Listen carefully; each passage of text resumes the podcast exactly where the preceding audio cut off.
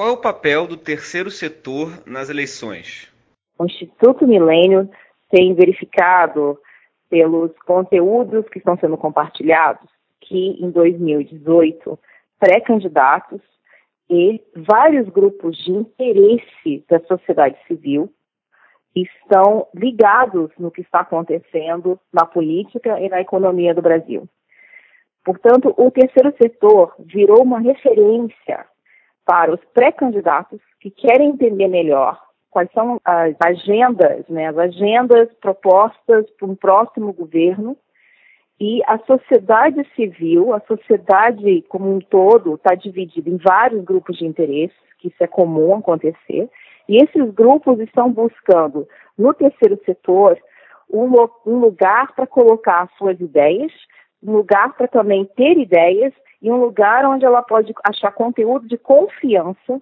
mais um conteúdo de mais análise profunda, e esse conteúdo os grupos de interesse estão usando para pressionar os, os pretendentes né, à, à, presidência do Brasil e também os que querem ser reeleitos como deputado federal e senador.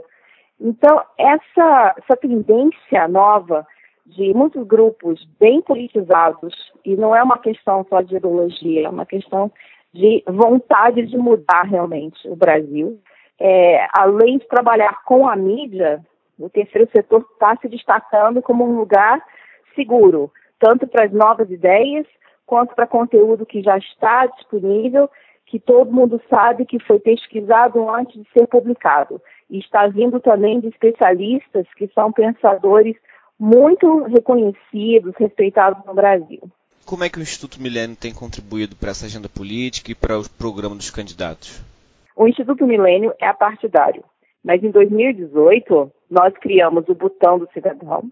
que é um espaço onde nós temos concentrado artigos, vídeos, podcasts, conteúdo de confiança do, de mais de 20 especialistas do nosso quadro de especialistas do Instituto Milênio. Esses especialistas também estão falando na mídia sobre possíveis reformas,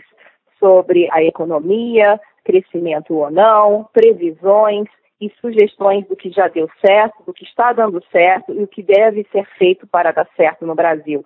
Esse botão cidadão está disponível para qualquer pré-candidato, tanto no nível estadual ou federal, e o cidadão politizado também tem usado esse conteúdo para debater os, os, temas importantes que estão sendo considerados né, para uma agenda política, uma agenda de governo para 2019.